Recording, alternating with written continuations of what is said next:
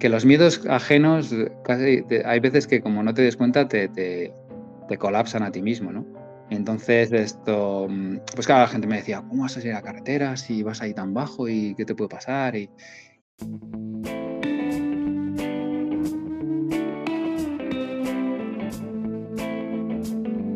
Muy buenos días, mi nombre es Borja Ascón y os doy la bienvenida a un nuevo episodio del podcast de Ciclofactoría Construyendo Ultraciclismo. No se me ocurre una mejor forma para terminar este año 2023 que escuchando la historia de superación y optimismo de Daniel Rodríguez. Una entrevista, la que vais a escuchar a continuación, que os recomiendo que no os perdáis detalle ni un solo minuto de ella. Hace 21 años Daniel Rodríguez tuvo un accidente de moto que le provocó una lesión medular. Antes del accidente era deportista, practicaba rugby y después de muchos meses de rehabilitación, hospitales y operaciones, siguió practicando deporte, ahora sentado en su silla de ruedas. Primero practicó baloncesto, lo que le llevó al equipo nacional y a representar a España en las Olimpiadas de Londres para el equipo de baloncesto de Paralímpicos. Después de dejar la disciplina del baloncesto, siguió practicando deporte y se aficionó a la handbike, o lo que es lo mismo una bicicleta propulsada con las manos. Hace poco que empezó a escuchar las historias de la ultradistancia y se enganchó. Se puso a entrenar y el verano pasado, en agosto, debutó en la Raita Cross Girona. Como suele ocurrir a todos los que probamos esta disciplina de aventura, se ha enganchado hasta tal punto que ahora no piensa en otra cosa que entrenar para el año que viene hacer retos todavía más complicados. Para este próximo 2024, Daniel tiene varios objetivos en mente y para ello se está entrenando. Y uno de los sueños que tiene es poder hacer en la modalidad de por parejas alguna de las pruebas tipo la Madrid-Barcelona o la Raita Cross Girona otra vez. Así que está buscando compañero y ojalá, gracias a la entrevista, pueda conseguir que alguien se sume a su reto y le acompañe en esta aventura. Ya hemos realizado el sorteo de la cesta navideña con 15 productos que ya os anuncié en el anterior episodio. El sorteo se ha publicado en el canal de Telegram Construyendo Ultraciclismo, así que os animo a que os metáis en el canal y veáis el vídeo donde están los 15 nombres ganadores. Este sorteo contenía un montón de cosas, entre ellas materiales de marcas que nos, que nos apoyan y que nos gustan, como Rafa, Tailfin o Geosmina. También inscripciones a pruebas como la Lurra Gravel, la Clandestina, la Norte a Sur o Lo Flamenc de la Garba. Y un montón de material que nos gusta usar a nosotros mismos en nuestras propias aventuras.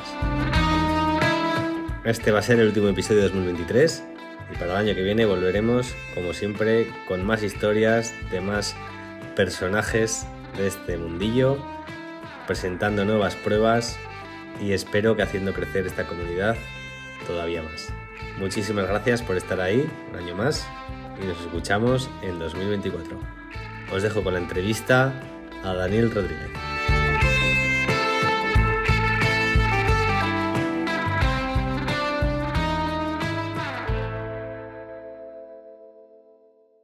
Muy buenas, Dani, ¿cómo estás? Bienvenido al podcast. Hola, ¿qué hay? Buenas. Un placer tenerte por aquí. Eh, disculpa si, si estornudo o si, me, o si me suena la nariz, pero creo que no soy de los, de los únicos que, no soy de los pocos que ha pillado catarro en estas navidades. ¿Tú estás bien de salud o, también? Sí, bueno, un poco con moquillos, pero por ahora me he salvado. Tengo, tengo suerte y nada, muchas gracias a ti por llamarme. Joder, para mí es, me hace mucha ilusión, es un honor estar aquí porque he escuchado todos los podcasts Y de, hecho, por eso me he metido en este rollo, vamos. Así que. Joder, qué guay. Qué guay.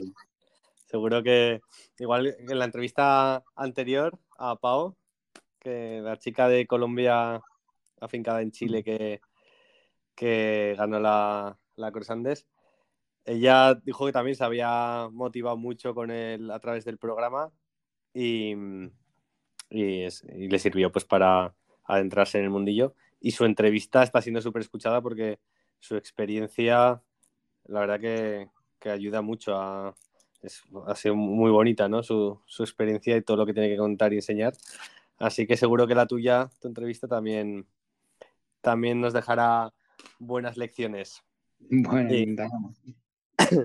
me, antes de nada, contar a la, a la gente que nos escucha que te, has vuelto un auténtico friki, ¿no? Porque cuando nos hemos conocido realmente en persona, bueno, coincidimos en la Across Girona, donde no, hablamos.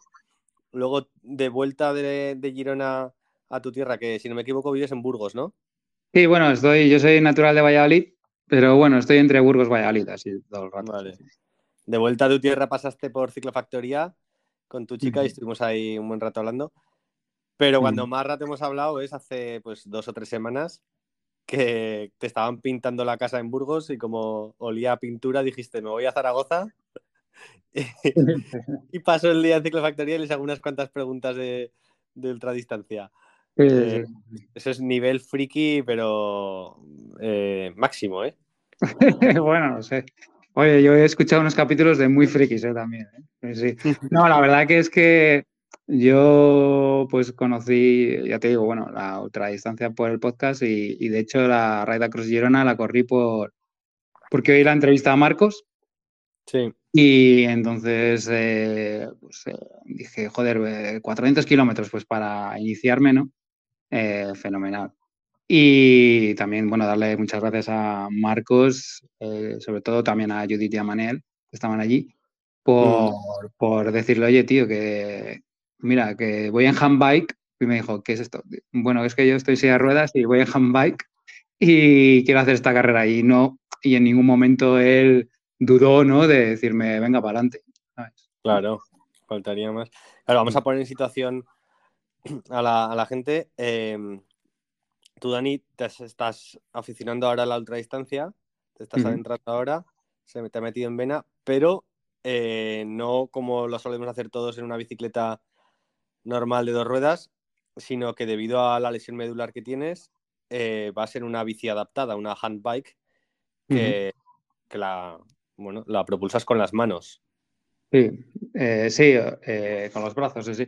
Mm, yo tengo una lesión medular desde hace ya, va a ser 21 años, que estoy en silla de ruedas. Soy, bueno, pues eso, natural de Valladolid, tengo 47 palos ya. Un poco ya viejo, ¿no? Para meterme a esto, pero bueno, ya veo que la, la más o menos estoy ahí. Sí, sí. y, y, no, bueno, pues eh, eh, tuve el accidente hace, ya te digo, 21 años. Y bueno, siempre había hecho deporte en mi vida. Antes, hacía, antes del accidente hacía rugby. Y luego del accidente, eh, pues empecé un poco a hacer baloncesto en silla de ruedas allí en el hospital de parapléjicos, que bueno, la mayoría de los que somos de la península pues vamos para Toledo en el Hospital Nacional de Parapléjicos. Y bueno, tuve la gran suerte que me tocó una doctora que es como mi segunda madre, ¿sabes? La que me devolvió como a esta segunda oportunidad. Y nada, ahí me tiré nueve meses. Y bueno, es una experiencia, claro, son experiencias muy duraderas porque yo, por ejemplo, me tiré tres meses y medio en cama hasta que me sentaron en silla y ya luego a partir de la silla pues ya empiezas a ir a, más a fisio, eh, terapeuta ocupacional y bueno, a manejarte un poco ya para que lo que va a ser tu, vida, ¿no? Para lo que va a ser el resto de, tu vida, ¿no? Un poco ¿Lo has vivido como, como una segunda oportunidad, una segunda vida? O... Sí, bueno, yo tuve un accidente de moto a 120 que salí volando, así que, bueno, pues eh, me di contra el quitamiedos en la espalda y gracias a que llevaba todo, todo, todas las protecciones ¿no? que debías llevar en la carretera, pues pues tuve esta segunda oportunidad. Sí, bueno, tampoco ni, ni en plan creyente ni nada, sino que bueno, pues he tenido la suerte de, de volver, de salir de esta, pues vamos a intentar pues eh, pasar lo mejor posible, ¿no? E intentar llevar una vida lo más plena que puedas, ¿no? Que no, hay ningún otro problema, ¿no? Claro. ¿Tú antes eras deportista, hacías rugby, has dicho? Sí, y luego empecé con el, baloncesto, porque allí cuando ya te estás mejor en el hospital de Toledo, eh, te meten a actividades deportivas. Bueno, primero vas ahí a tabla de carros que te enseñan ahí con las sillas de ruedas a subir guardillos, bajar escaleras, tal, no sé qué. Que eso es como todas las leches que te puedes ir dando, ¿sabes? Sí, como si vas en un patinete y tal. Y luego, bueno, pues eh, ya al final, ya cuando estás un poco mejor, pues ya te meten a ping-pong y baloncesto. Entonces, bueno, después de la experiencia, hombre, es complicado, ¿no? Es un hospital que la verdad que es duro, estás tantos, tantos meses allí porque, bueno, sabes también que cuando entras allí y vas a salir, nunca vas a salir como, como eras antes, ¿no? Entonces, eh, lo más importante que, que se, eh, se intenta hacer durante ese tiempo es un poco darte cuenta de que, o admitir la situación, intentar admitir la situación que te va a tocar vivir el resto de tu vida. Entonces, yo... Y allí, en el hospital de Toledo, eh, ¿vais la mayoría de que tenéis lesión medular que queréis em, rehabilitaros hacia dirección hacia el deporte o todos en general? aunque No, no, todos. Todos, todos. Sí, sí, todos de toda la gente que tiene lesión medular en la península, bueno, creo que hay uno, el Goodman, en, en Cataluña, en Barcelona, y en Cataluña, y que es bastante bueno también, y luego eh, Toledo, que lleva, creo, desde el 76. Entonces, todas las personas que son lesionadas medulares suelen ir para allá, suelen ir. Yo ahora también, como hace 21 años que me pasó, pues desconozco un poco si puede haber ahora un hospital nuevo o algo así, ¿sabes? Pero en mi tiempo todos los que éramos lesionados medulares íbamos para allá. Sí, sí, sí. luego ya tú puedes hacer lo que quieras. Ahí también tenían piscinas, natación. O sea, la verdad estaba bastante bien y, tanto pues la fisioterapeuta que me tocó a mí, Yolanda, como mi terapeuta ocupacional, Esmeralda, pues la verdad es que se, se portaban muy bien. Todo, todo el mundo, la verdad, te hacían, pues claro, imagínate nueve meses en un hospital, ¿no? y que te acaba de cambiar toda la vida, ¿no? Eh, pues Una segunda casa al final. Sí, sí, todo el equipo pero hacía lo más llevadero posible. Se portaban fenomenal y, bueno, ahora también lo recuerdo esos nueve meses casi como si hubiera sido un mes, ¿sabes? Ah, ¿eh? sí, sí, no recuerdo como nada tedioso ni nada, sino todo lo contrario. Y, bueno, dime. El, que tú fueras deportista anteriormente, que jugaras a rugby, eh, ¿influyó en que ahora, o bueno, no, sé, en ese momento, hace 21 años, te recuperarás más rápido que si no hubieras sido deportista? Bueno, está claro que mm, para el deporte, para, la vida, ¿no? Es, yo siempre he pensado que es fundamental ya no solo por sus valores, los valores que te puede inculcar, sino porque si estás mejor físicamente, pues mejor, mejor vas a estar, ¿no? más, más, pues esto para menos dolores vas a tener y, mejor vas a estar. Pero para la silla yo creo que todavía es más fundamental, ¿no? Porque al final una silla de ruedas manual como la que tengo yo es, es, un, es como si estás remando todo el día, ¿no? Tienes que estar empujando las ruedas. Entonces, cuanto más fuerte estés, pues más lejos vas a llegar, más independiente vas a ser y menos ayuda vas a necesitar, ¿no? más que verte que estás hecho un armario. sí, de lo que me queda, porque yo tengo una lesión. También mi lesión, eso también eh, la gente no cuando te ve en silla de ruedas piensa que, las lesiones medulares son pues nada, las piernas y se acabó. Yo sí que tengo una lesión un poco más, más alta, que es una dorsal 4, y es una lesión, pues por decirlo así, como por debajo de los pezones, por decirlo así, ¿no? Eh, no tengo ni abdominales ni lumbares. Entonces, bueno, los, los 10 grupos musculares que me quedan, pues claro, los tengo que tener a tope. All Y, y empezaste, has dicho ping-pong, había también natación. Sí. Sobre todo eh, básquet, ¿no? Baloncesto. Que bueno, en el, en el mismo hospital había un equipo en Liga Nacional, en el hospital de parapléjicos.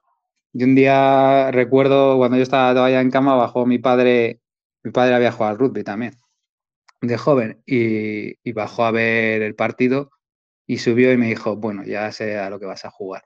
Porque claro, el baloncesto en sillas de ruedas, para que no lo conozcan, em, bueno, eh, son sillas con ángulos que tienen parachoques, eh, ruedas antivuelco, vas ahí metido en la silla y es tiene mucho contacto, ¿no? Mm, bastante contacto. De hecho, ya tenía... Tu padre sabía que a ti te iba los de choque, ¿no? Sí, sí, sí, sí. Y entonces esto, sí, sí, yo he tenido casi más lesiones en el baloncesto en silla de ruedas que, que en el rugby. Sí, sí. Y nada, pues empecé allí en el, en el, mismo hospital y salía en septiembre, salí en septiembre y me llamó un equipo de Valladolid para jugar allí ya directamente ese mismo año, empezar a jugar. Y bueno, se me dio mejor de lo que pensaba y yo me lo tomé como un hobby, pero bueno, se me dio mejor y nada, a los dos años estaba con la selección española ya jugando. Sí, sí, sí, sí. Sí, en, en, junio de 2005 pues estaba ya en menos de dos años con la selección española jugando un campeonato de Europa en París.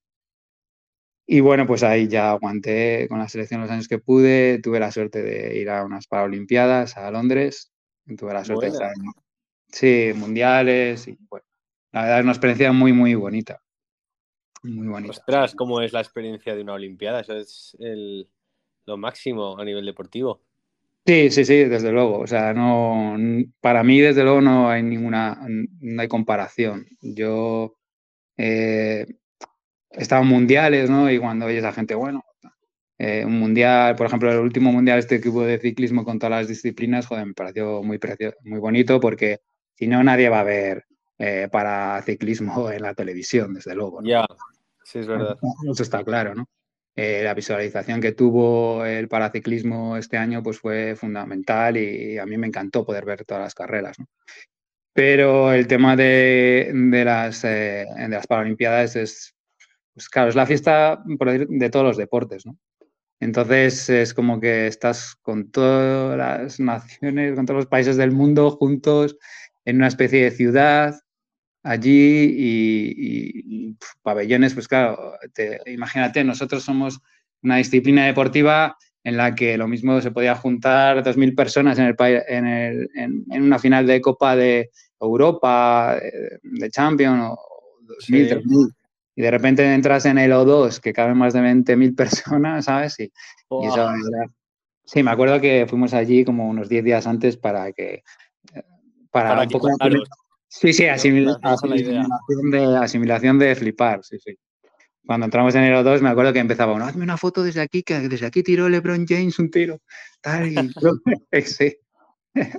Era muy gracioso. Bueno, es el, es el momento rea, realmente que te, te, sientes, sobre todo los que venimos, pues esto, de deportes más marginales, ¿no? Como un verdadero deportista profesional. ¿sabes? Bueno, y lo eras, eras un deportista de élite. Sí, sí, pero bueno, cuando vienes de un deporte que no es, ¿sabes? Pues el típico fútbol, baloncesto, lo que sea, ¿sabes? Y que yeah. mueve tanta pasta o tenis y estas cosas.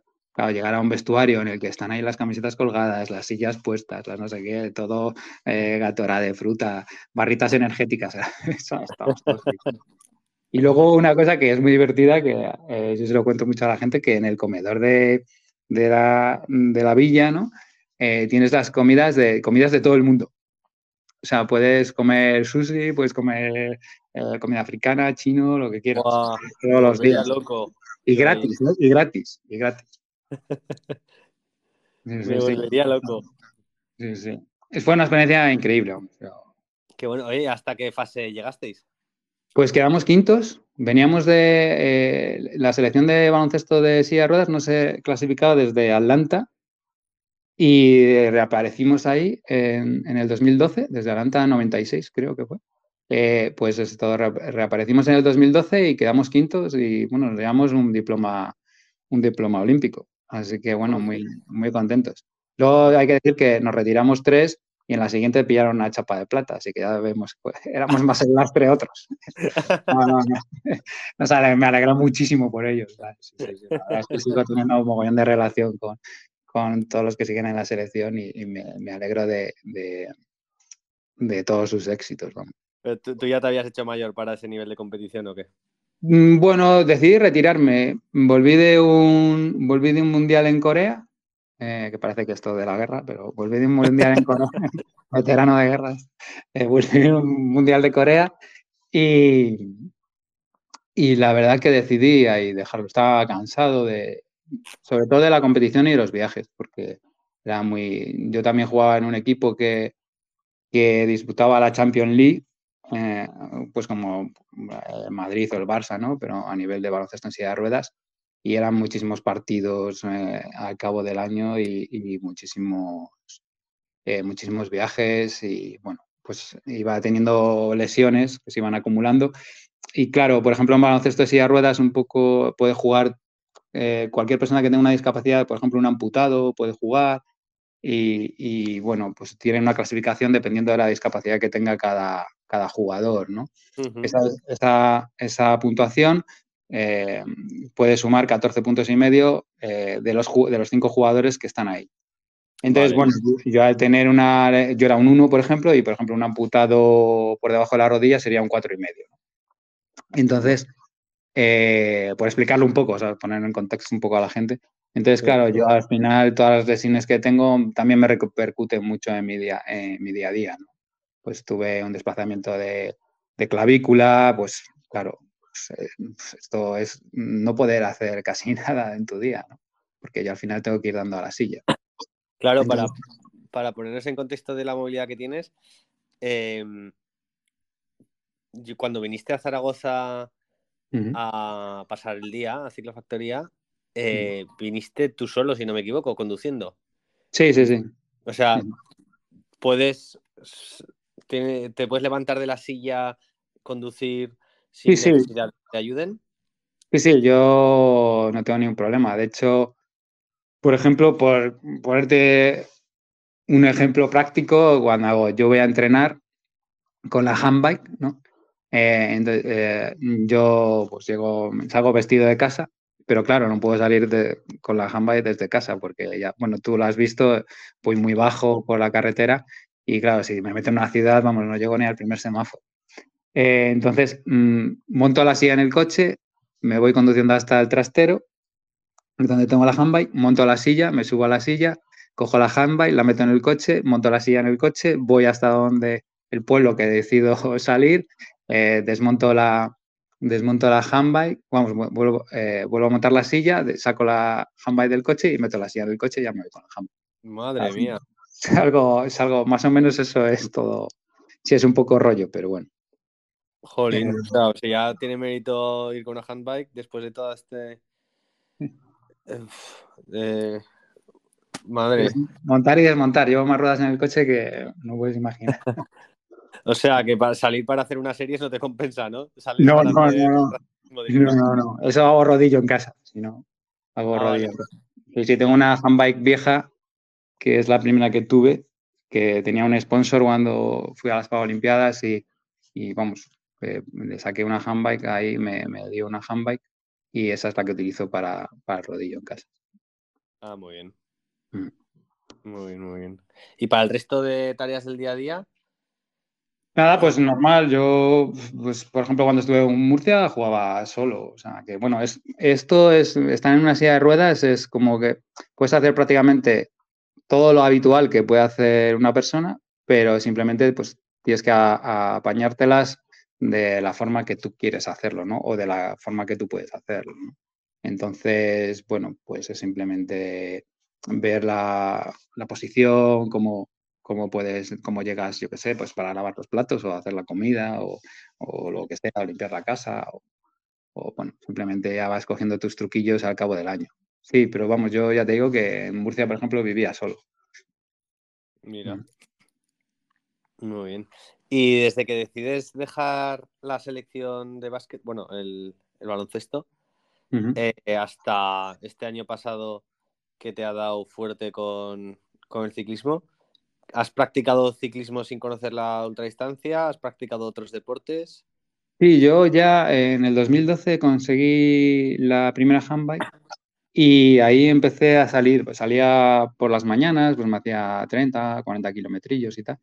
Y ya cuando dejé en el 2015-2016, que dejé el baloncesto, sí hablé con un amigo mío de hacer un viaje por el Danubio, por, bueno, ya sabes que ahí al lado del río va este carril bici. Que, sí. Y bueno, pero por circunstancias de, mm, también un poco lo que decía la chica mm, Clara, creo que es la que está por ahí. Por India. Bueno, que ahora está por Marruecos. Pues eh, decía que que los miedos ajenos, casi hay veces que como no te des cuenta, te, te colapsan a ti mismo, ¿no? Entonces, esto, mm, pues claro, la gente me decía, ¿cómo vas a salir a la carretera si vas ahí tan bajo y qué te puede pasar? Y, y bueno, pues un poco como que, bueno, decidí seguir saliendo poco a poco, haciendo rodillo en casa y también salir de vez en cuando, pero cuando podía con algún amigo y eso. Y bueno, ya luego por, pues, eh, por temas laborales, pues fui por otro camino, aunque seguí, seguía haciendo handbike. Y sí que hace ya dos años, sí que fue como que dije, mira, mm, yo voy a intentar mm, pillar una handbike nueva y, y quiero hacer cosas que, que me llenen más. ¿no? Y ese año me puse de reto subirme el Tourmalet, el Obisque y el Solur. Hostias.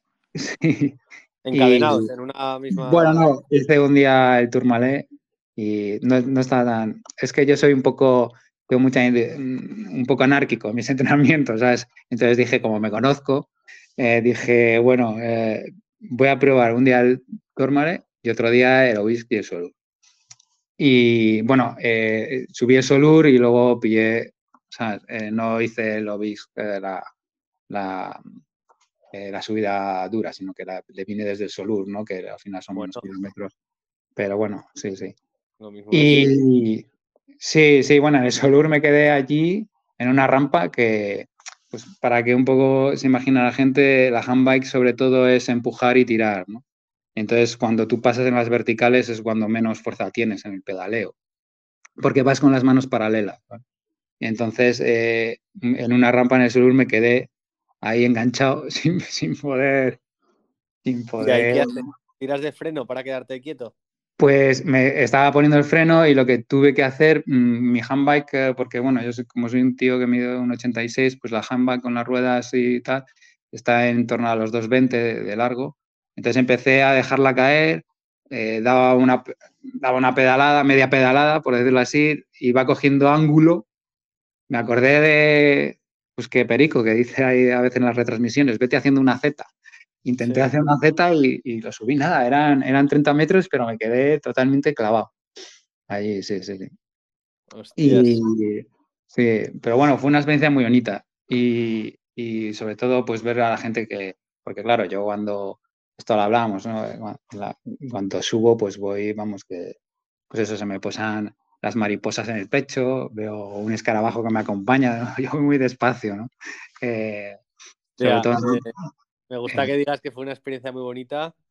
Esa es la forma en la que tú lo ves, que llevas gafas op- de optimista, ¿no? Porque cualquiera se, se derrumba si te quedas Sí. ahí enganchado en la carretera, dándote cuenta que no puedes superar un, rampón. Bueno, al final lo subí haciendo la Z, lo subí, pero sí, yo creo que esto es una cosa que hablé también con Marcos después de la carrera de Girona, ¿no? Que, bueno, tú lo sufriste porque tú no paraste, tú pillaste la, la dana esta que nos, se nos vino encima. Y yo recuerdo que, bueno, nada más salir en el 15 y en el 40, pinché. Y ya me- en el 40 me di cuenta que es que el fondo de llanta estaba mal puesto y me estaba, me estaba pillando ahí la, la cámara y me la estaba pinchando, ¿no? Ya tiré todo el día y, y cuando llegué ahí al collado, claro, me decía, hablaba con Marcos, me decía, joder, tío, y dos pinchazos en 40 kilómetros, ¿sabes? No, No tiene sentido. ¿sabes? Dice, joder. Digo, bueno, va, yo tiro, yo tiro, ya he venido hasta aquí, yo voy a tirar todos los kilómetros que pueda, ¿no? Y luego ya cuando llegué a la, a la Quere- Queregüe- Queregüeta, Sí. yo para los nombres soy malísimo, eh, que me perdone la gente. Eh, eh, me pilló ahí los últimos kilómetros, me empezó ya a llover y a granizar un poco. Y yo llegué hasta el Collado de Toses, que hay ahí como un hotel de spa o algo así. Y ahí es donde, donde acabé el primer día, ¿no? Y recuerdo hablar con Marcos y decírselo y tal. Dice, pero sigues, digo, sí, sí, claro. Claro, claro, claro, sí, porque claro, muchísima gente, bueno, tú lo viste, es que casi el 30, eh, 50% ¿no? de la carrera. Sí, sí, por la lluvia la mayoría Sí. abandonó. Sí, sí, sí. Entonces, Pero- bueno, yo no sé, lo mismo, sabes, que cada uno tiene su pensamiento y cada uno tiene su circunstancia en la vida, pero sí que mm, yo le dije a Marcos, mira, tío, he venido hasta aquí, pues, hasta que me dé tiempo, pues yo, yo tiro. Claro, me dijo, "Uf, no, eh, estate hasta que deje de llover, que dejó de llover al día siguiente a las 3 de la tarde, creo que fue. y ahí ya bajé la colla de Tose, subí el Col de Joe y, y bueno, pues esto eh, ya me quedé ahí y ya al día siguiente me dijo, tú tranquilo que aunque sea la de 400 kilómetros, tú tienes hasta el último día, ¿eh? Y nada, sí, bueno, llegué, llegué dentro de, de, las horas de las 80, claro. Hombre, también me... Dijo, dentro del tiempo? Sí, sí, del tiempo de la larga, no de la corta, pero de la. Realmente estuve en la silla de 30, o sea, en la handbike 36 horas. Me, me salió, vamos. Sí. 36 horas. O sea, que sí que lo habría hecho, lo habría hecho, sí, sí, claro, si no cae el diluvio universal y esas cosas. Claro. Y fue una experiencia, pues eso, para mí, yo llegaba allí encantado de la vida. Dije, madre mía, me ha pasado de todo, porque me pasó de todo. Eh, lo más gracioso fue en San Pérez de Rodes, que tenían unos, unos reductores de velocidad super, de estos de plástico eh, negros y amarillos, sí. eran como más altos y más largos. Entonces, claro, para un poco, eh, mi, mi, handbike va a 10 centímetros del suelo, ¿no? Mm, yo voy tumbado a 10 centímetros del suelo. ¿no? Entonces, eh, yo decía, esto está un poco más alto. Digo, bueno, voy a intentar, voy a pasarlo despacio a ver qué pasa. Y me quedé ahí con las tres ruedas. Sí, sí, con las tres ruedas al aire. En el claro, porque tú no puedes, no te da, así como en una bici puedes dar impulso y levantar el manillar para pasar mm. un bordillo. Con la no. handbike no puedes no. un caballito, digamos. No, no, no puedo porque, bueno, te, yo tengo las piernas eh, en, la, en, la, rueda de adelante, por decirlo, ah, por decirlo así. Eh, yo tengo el reposapié mío está en la rueda de adelante, o sea, yo llevo las piernas tiradas ahí, mis pies y tal. Entonces no, no, no puedo, no tengo la. Entonces me quedé ahí encallado, intenté balancearme. Y ya una señora que pasaba con su hija le dije, señora, señora, ¿me puede usted tirar un poco de.? sí, sí, y así salí de ahí. Sí, sí, sí. Hostias. Y... Sí, bueno, divertido, son cosas que son divertidas. Y ahora ya cuando te toca un, una rampa de estas del 16%, la, ¿ya has cogido la técnica de subir en zigzag como aprendiste en el Sulor o todavía hay veces que, que son imposibles y te tienen que empujar? Pues allí, mira, allí en, me pasó eh, en, en Cadaqués, pasando sí. Cadaqués, ¿no? Que ibas por el puerto ahí, por, al lado del mar. Luego, eh, el, el, el, primer giro que hacías era una rampa también mmm, sí, A la derecha, una rampa, sí, sí, sí, sí. Efectivamente. Pues ahí también me quedé. Y entonces, claro, eh, pues tuve que dar para atrás, bajar, eh, bajé al plano, otra vez a, a, al, al, paseo, ¿no? Y marítimo, y ahí pues pude, eh, di una pequeña vuelta, cambié plato, di la vuelta otra vez y me fui Uf. para la rampa ya. Tía. Sí, sí, sí. Claro, todo esto como si llevas un, es como un tráiler, porque claro, eh, yo el giro que tengo es bastante poco, porque al final como mis piernas van a cada lado de la rueda, pues puedes girar lo que... Entonces, bueno, pues das ahí un poco maniobras y, y, y eso. Bueno, yeah. es lo que...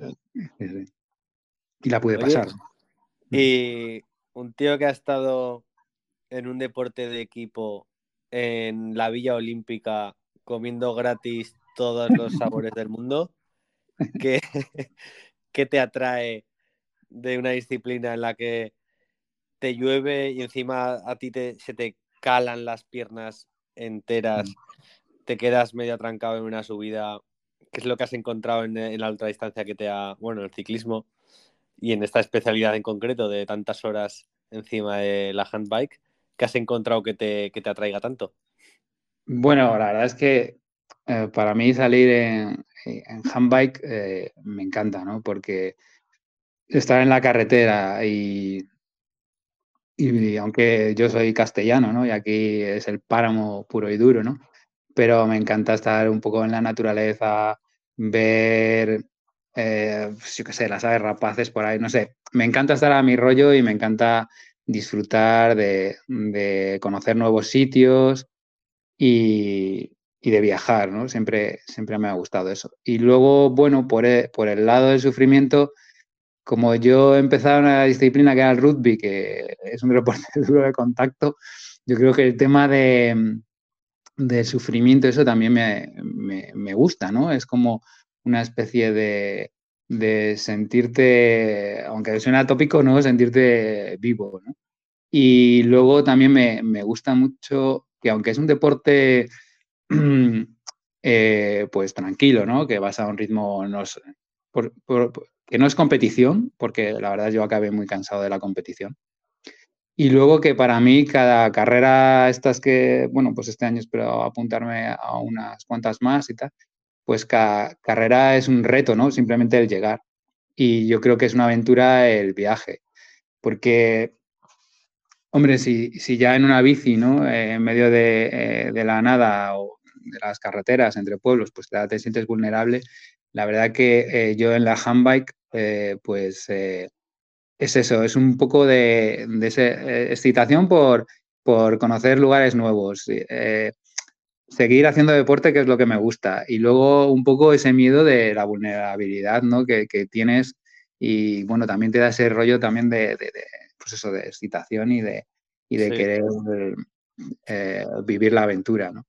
Entonces yo creo que a mí es un deporte que la verdad me está gustando muchísimo y, sobre todo eh, todos los podcasts que oigo, tanto yo empecé con el tuyo, pero luego como, como ya los chicos estos eh, canarios de la escapada y, y, la brevet car también, sobre todo veo lo feliz que es la gente, ¿no? Haciendo esto aunque, aunque te pase todo lo que dices, ¿no? Y, es verdad, es verdad. Y es que yo creo que cada vez que sales a la carretera te propones un entrenamiento un poco más duro y ya si te metes en una, en una carrera de estas y lo consigues, si lo consigues, genial. Dices, joder, pues es la satisfacción personal de haberlo conseguido. Y si no lo puedes conseguir por lo que sea, ¿no? Como ha pasado en algunos entrevistados tuyos, es la satisfacción de simplemente el mero hecho de habértelo, de, habértelo propuesto, ¿no? De haber tenido la valentía de decir, oye, voy a salir de, mi sofá o de mi zona y, voy a proponérmelo, ¿no? Yo creo que ya simplemente eso es, es querer un poco, pues, pues vivir más en el momento, en, de, mi, forma de, de, ver las cosas, claro. Totalmente de acuerdo, sí, sí. Y sobre todo mientras estés disfrutando del proceso del entrenamiento, por mucho que luego no hayas podido superar el reto, al final pues da igual, porque durante el año no has estado ocupado en algo que, te ha hecho sentir físicamente mejor, mentalmente pues muchísimo mejor. Te, no sé, te, vienes arriba, ¿no? Con, con, con este Sin duda alguna. Y luego también eh, es otro reto el pasar tantas horas contigo mismo. Sí, que más vale que te caigas bien, que si no. Sí, sí, ¿no? Lo que habéis hablado muchísimas veces, ¿no? Cuando, cuando estás de bajón, cuando estás de subidón, cuando estás de. Poder también eh, pasar todo ese tiempo eh, y saber llevarlo y saber convencerte a ti mismo y saber, pues eso, eh, hablarte en cada momento, tanto bueno como malo, yo creo que es fundamental.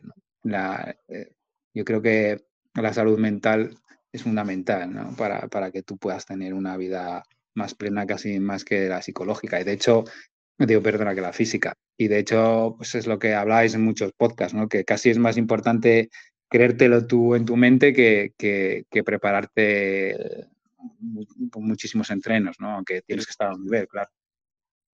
Eso es. Qué bueno, qué bueno, Dani. Y probaste, como hemos dicho, la Raita Cross Girona este verano pasado. Eh, Marcos te, dijo que no había ningún problema, que te acompañara tu, chica, ¿no? Que necesitabas algo de apoyo, necesitabas. Claro, eh, lo mínimo que necesitaba es, le decía, que alguien me llevase la, la silla, claro porque mm, si quiero llegar, yo qué sé, pues ir al baño o a un hotel o a dormir o lo que sea, a una pensión, pues claro, necesito mm, pasarme de, la bici a la silla, ¿no? Para, para...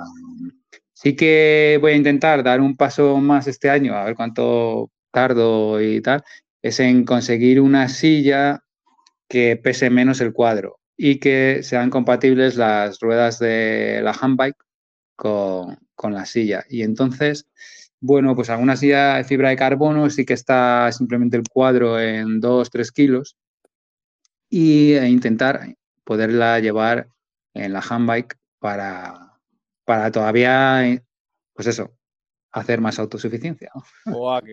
¿Y eso existe? ¿Te lo tienen que hacer a medida o cómo es? No, sí, sí, hay marcas que tienen, tienen sillas de fibra de carbono, pero claro, ya sabes, esto, esto no es barato.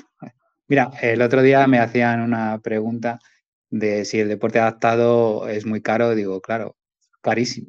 No es caro. Digo, claro, una persona que quiere hacer, por ejemplo, eh, baloncesto, se compra unas zapatillas y un balón y yo qué sé, son unas canastas ahí. Una persona con una discapacidad que, que quiere hacer baloncesto se tiene que comprar una silla de baloncesto y, y si quieres ya estar a un nivel, si, si no tienes un sponsor, son sillas que te valen 6.000 euros.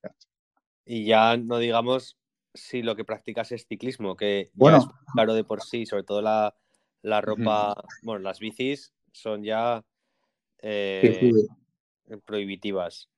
Sí, mira, la ahora, pero la, la ropa, tú tienes que también llevar incluso ropa mejor porque tú, por ejemplo, las piernas te pelarás de frío, me imagino. Si me pelo de frío yo, que las, estoy, las llevo moviendo todo el rato, tú que las tienes sí. quitas. Sí, sí, yo. Todavía. Sí, sí, yo voy. Ahora que, bueno, ahora que voy a empezar espero mañana ya hacer lo de, bueno, eh, el Festive 500 de, de, de Rapa. Eh, sí, sí, las piernas llevo, llevo tres capas. En las piernas llevo calcetines de lana merino. Eh, de hecho, cuando pasé por ciclofactoría te pillé los calcetines estos de... Sí, que son impermeables. Impermeables por si acaso. Yo botas de invierno, eh, llevo cubrebotas, sí, sí, es, es, mi, sí que es un poco tener cuidado en esos aspectos, sí, sí. Y, y llevo ahí pues media, mallas de lana de merino, eh, de invierno y, y, suelo llevar algún cubre por si acaso para, sobre todo que en la niebla, pues ya sabes, hay mucha humedad y bueno, pues que me pueda aislar todo lo posible. ¿Y tenéis algún tipo de apoyo económico de, no sé, de la Diputación, de, de Burgos o... No, no, no. No, yo ahora lo que lo que voy a intentar, bueno, este Festival de 500, pues eh, lo he hablado con una fundación de aquí porque si quiere, como iba a hacer los 500 en, en el episodio este de con Chino Lugo, sí.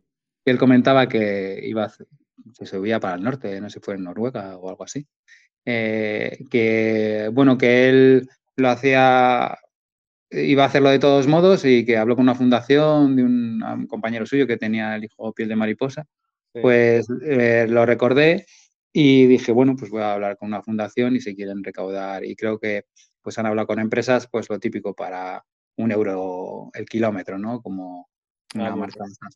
Y entonces, pues para la fundación eh, viene bien.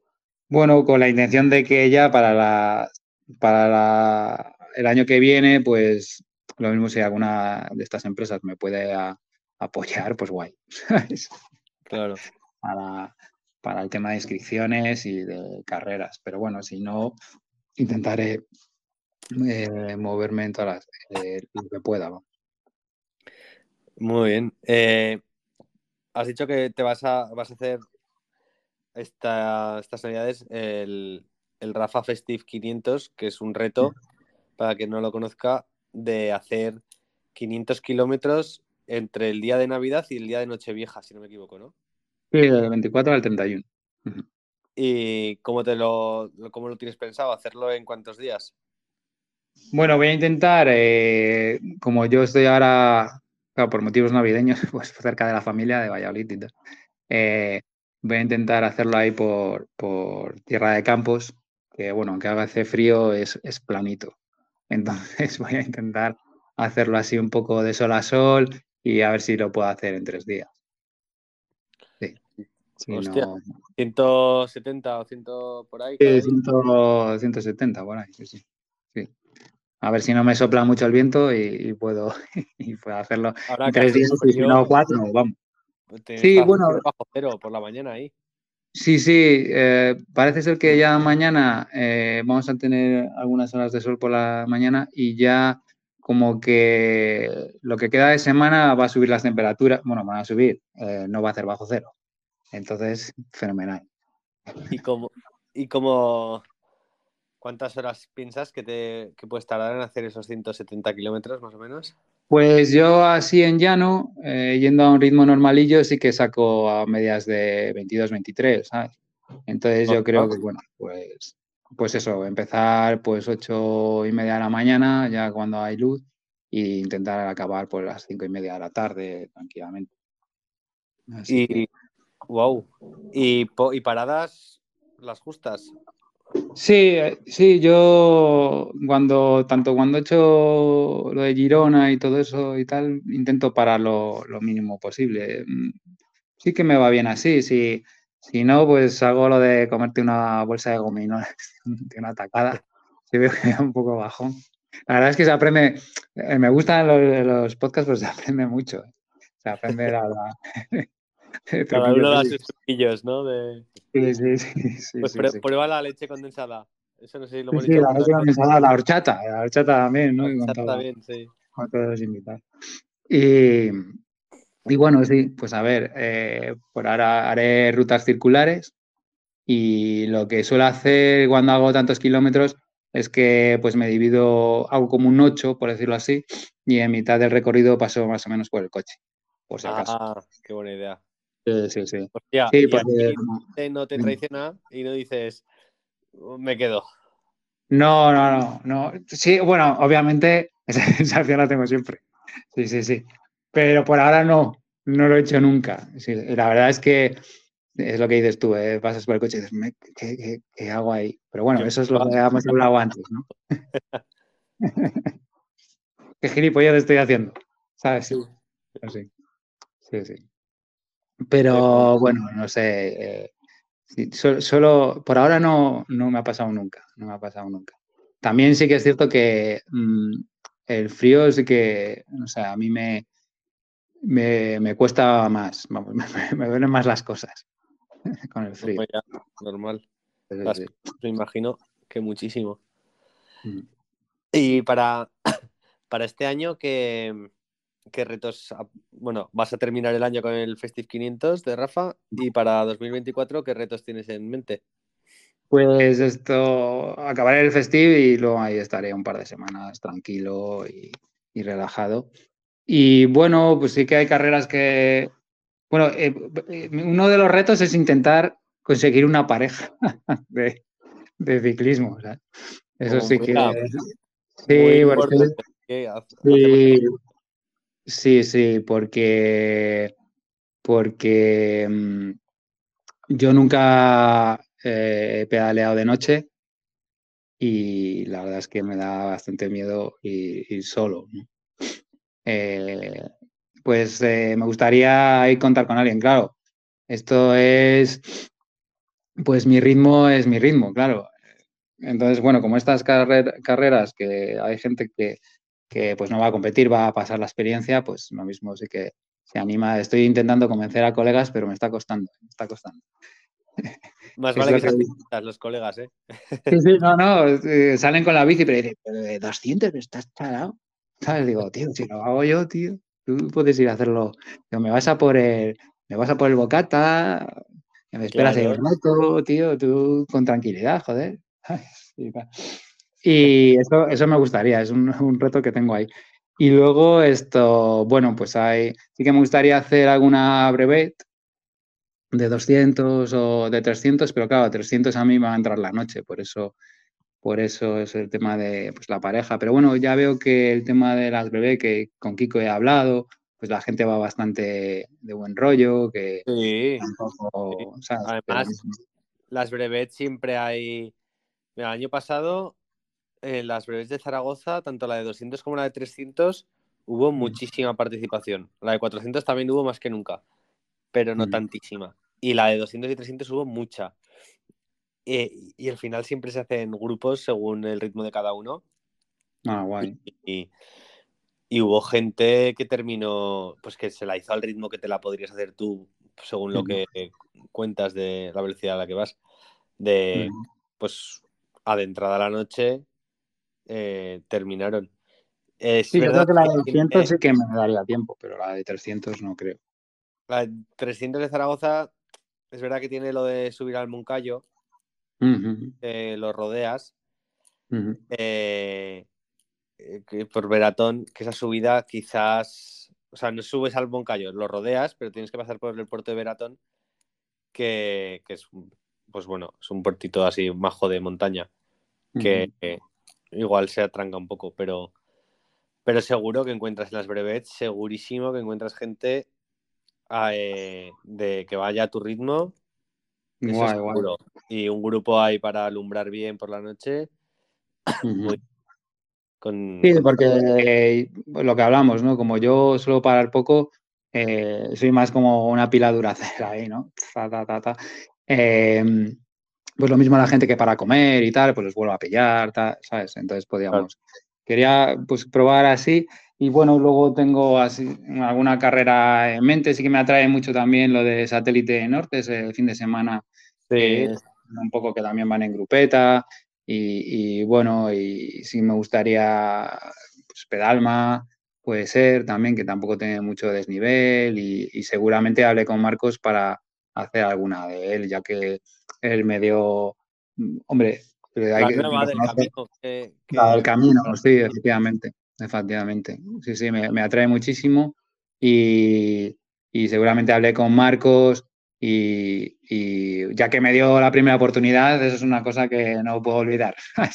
y me gustaría siempre hacer alguna carrera todos los años, alguna carrera que organice él y, me lo pasé genial, me cayó fenomenal. Sí, sí, sí, y Judith y Manel también majísimos y lo pasamos, nos lo pasamos muy bien allí. Pues y bueno.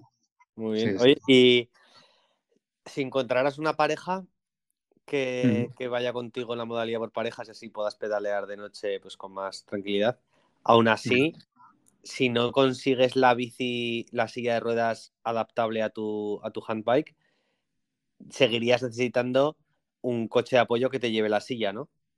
Bueno, hombre, yo lo que haría sería poner la silla a la pareja y así le lastro un poco.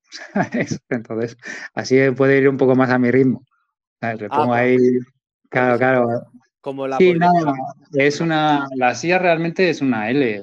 Es, se pliega un poquito el respaldo y se queda como una L. Entonces, como ah. puedo adaptar las, las, las eh, ruedas de la handbike a la silla, pues fenomenal. Le, pongo ahí la silla mía, que, hombre, es que mi, mi cuadro sí que pesa 5 kilos, pero bueno, me viene fenomenal porque así le lastro un poco y.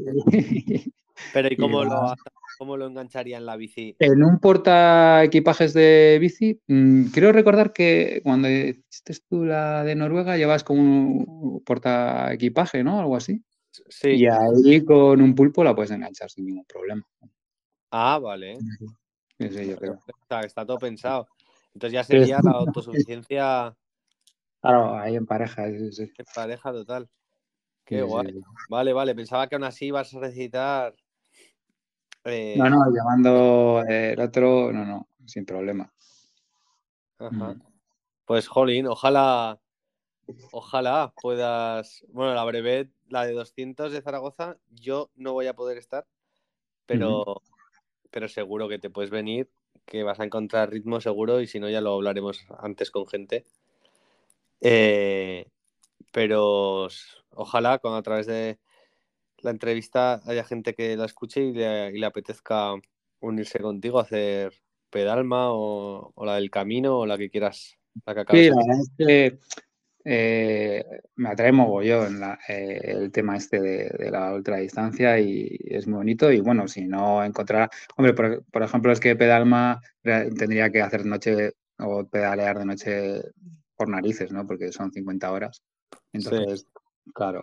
Y luego también Mm, eh, quieras que no, al pasar y cruzar eh, ciudades o poblaciones grandes, el llevar a alguien a tu lado con una bici eh, que va más alto, ¿no? Porque yo llevo un banderín y en el banderín llevo dos luces, una para adelante y otra para atrás, pero bueno, aún así en los cruces y tal, al ir a tan ras de suelo, pues hay gente que siempre siempre voy con mucho cuidado, ¿no? Entonces, a, tener al lado a alguien que te pueda, que pueda, que va en bici normal, ¿no? Es, eres mucho más visible. Muchísimo más, claro.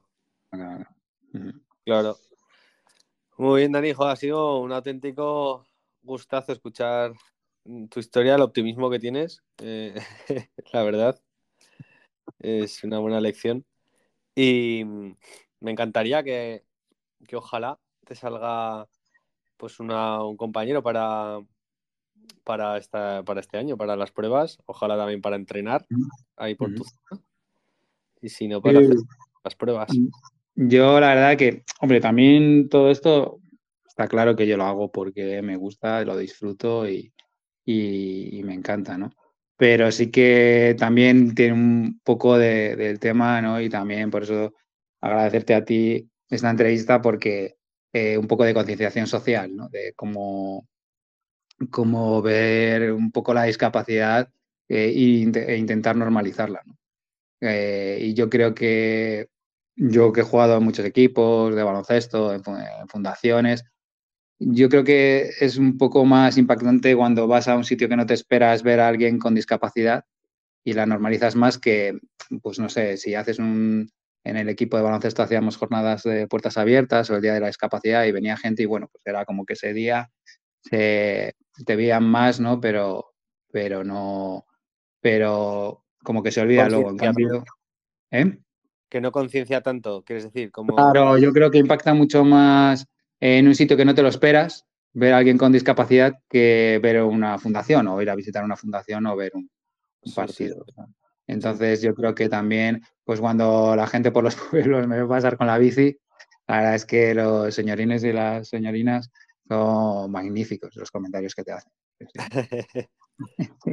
me imagino, imagino. siempre despierta, un ciclista sufriendo en un puerto siempre despierta ternura, por decirlo así. Sí, sí, sí. Eh, alguien que lo está haciendo con las manos, en una handbike adaptada. Eh, además, no había caído en eso que dices, que el pedaleo es paralelo, las dos manos paralelas. Me está diciendo la idea lo, lo, difícil, lo diferente que es la cadencia haciéndolo así. Claro, claro. A mí cuando me preguntan cadencia, Dice, digo, yo 75, tal. Claro, Coño, ¿cómo están? Digo, claro, tío, es que yo no voy alternativo. Claro, claro, claro, Sí, sí. Buah, qué meritazo, qué mérito. Y me alegro mucho de, de, haber escuchado tu historia, de que la puedas compartir con nosotros. Y muchas, muchas lecciones sacamos de, de aquí. Ojalá nos veamos este año, la de 200. Ya te digo yo que me, no me acuerdo exactamente qué tengo, pero el otro día estuve haciendo el calendario y creo que me pilla mal. No estoy en Zaragoza. Pero, pero bueno, a ver. Pero bueno, si cualquier día me pilla de paso o, me pintan otra vez el salón, te voy a ver, no te preocupes. Eso es. Y bueno, no, lo, hemos, hecho oficial, pero lo, digo aquí. El fin de semana que celebramos, que se hace la breve 300 de Zaragoza, que es el, así de memoria, me parece que es el 11 de abril. Pues ese, al día siguiente de la de 300, el domingo, celebramos el aniversario, el noveno aniversario de Ciclofactoría, igual que hicimos el año pasado, haciéndolo coincidir con la de 300. Así que venga a pedalear o no, ese fin de semana, el domingo, tenemos fiesta. Una buena excusa, eso. Sí, sí, sí. A ver si te van pintando otra habitación y te vienes, ¿vale? Sí, sí. Es una buena excusa, es una buena excusa para ir para allá, sin duda. Muy bien, Daniel. Un abrazo muy fuerte y que nos veamos. Otro.